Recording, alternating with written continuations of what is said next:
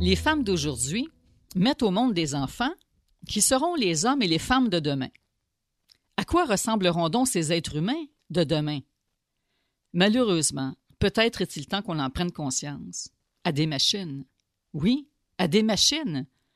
À moins, bien entendu, que les jeunes femmes et les jeunes hommes d'aujourd'hui se réveillent avant qu'il ne soit trop tard. Mes amis, nous entrons dans l'ère des robots.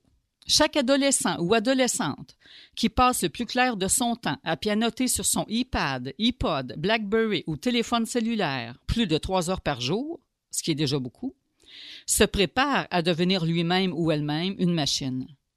Le Tao n'entrera pas dans les machines, comme le disait un vieux sage chinois au sixième siècle avant Jésus-Christ.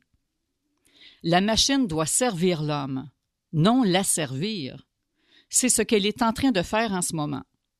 Nous croyons que nous évoluons rapidement parce que la technologie électronique nous gratifie constamment de nouveaux gadgets, parce qu'il faut pratiquement suivre un cours universitaire pour en arriver à comprendre le fonctionnement de notre télévision, ou parce que notre voiture commence à ressembler à notre salon.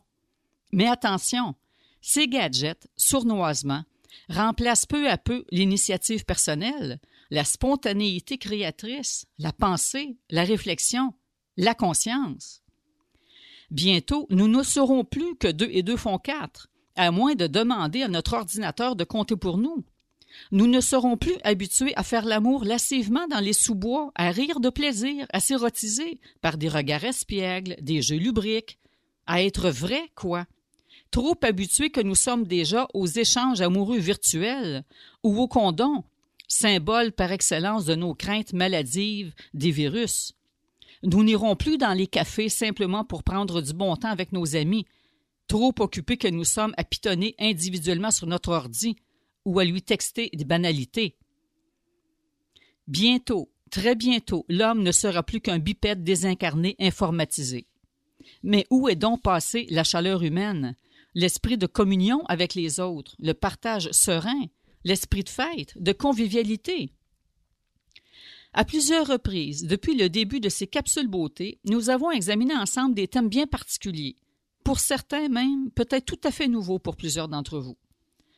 Tout ce que nous avons vu, que ce soit l'importance dans notre vie de la bénédiction, de la confiance, que ce soit le fait de savoir que le bonheur sans objet est possible, que la pensée constitue la réalité, parce qu'il n'y a pas de différence entre l'intérieur et l'extérieur, ou encore que la personne, qui n'est rien, doit se convertir en ce qu'il y a de plus vaste en elle pour en arriver à constituer son être, eh bien tout cela relève d'un enseignement supérieur auquel je m'intéresse depuis vingt ans. C'est un enseignement méconnu, dans le sens qu'il est mal connu, mal compris, ou trop bien compris par certains, ceux qui tirent les ficelles, et qui ne veulent pas, surtout pas, que chacun devienne son propre maître, puisqu'alors il ne pourrait plus les contrôler. Je crois bien que vous avez deviné qu'il s'agit ici d'un enseignement qui vise à sortir l'homme de sa torpeur, de son sommeil, de faire en sorte qu'il révèle sa vraie nature, sa vraie beauté. Cet enseignement, dont j'ai pu moi-même bénéficier, eh bien, j'ai tenté, tout au long de ces capsules, de vous en exposer certaines de ces facettes. Il s'agit en fait d'un système de pensée très vaste, très cohérent, d'un art de vivre érigé en vision du monde, fondé non plus sur l'esprit de sacrifice, d'effort ou d'oubli de soi, comme on nous l'a proposé depuis 2000 ans, mais bien plutôt sur la fête, sur la facilité consciente et sur le rappel à soi. Non plus sur l'amour, quand on sait que l'amour peut, mener au crime passionnel, à la jalousie, à l'esprit de possessivité et de compétition, ou encore à la guerre, quand nos jeunes, par amour pour la patrie, sont prêtes à servir de chair à canon et à aller se faire tuer au loin sous divers prétextes, bien étudiés et orchestrés par des dirigeants invisibles.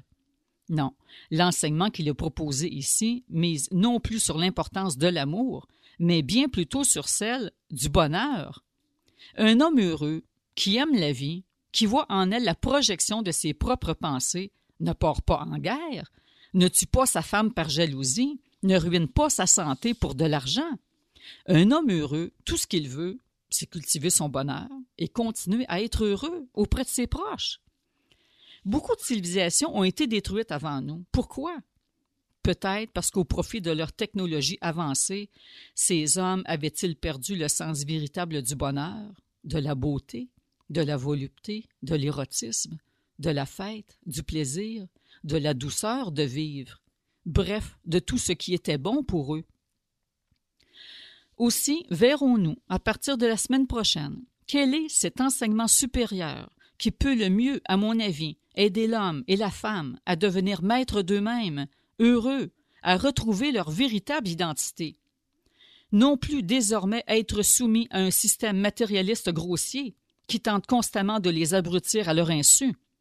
Non pas devenir les esclaves des machines qui en feront bientôt leurs serviteurs. Non plus continuer d'être sous l'emprise de certaines de leurs croyances qui les empêchent de se sentir Dieu, de se faire Dieu. Car ici, vous l'avez deviné, il est question d'éveil. Et l'éveil veut dire sortir de son sommeil. Avez-vous assez dormi? Je vous souhaite une belle semaine à tous.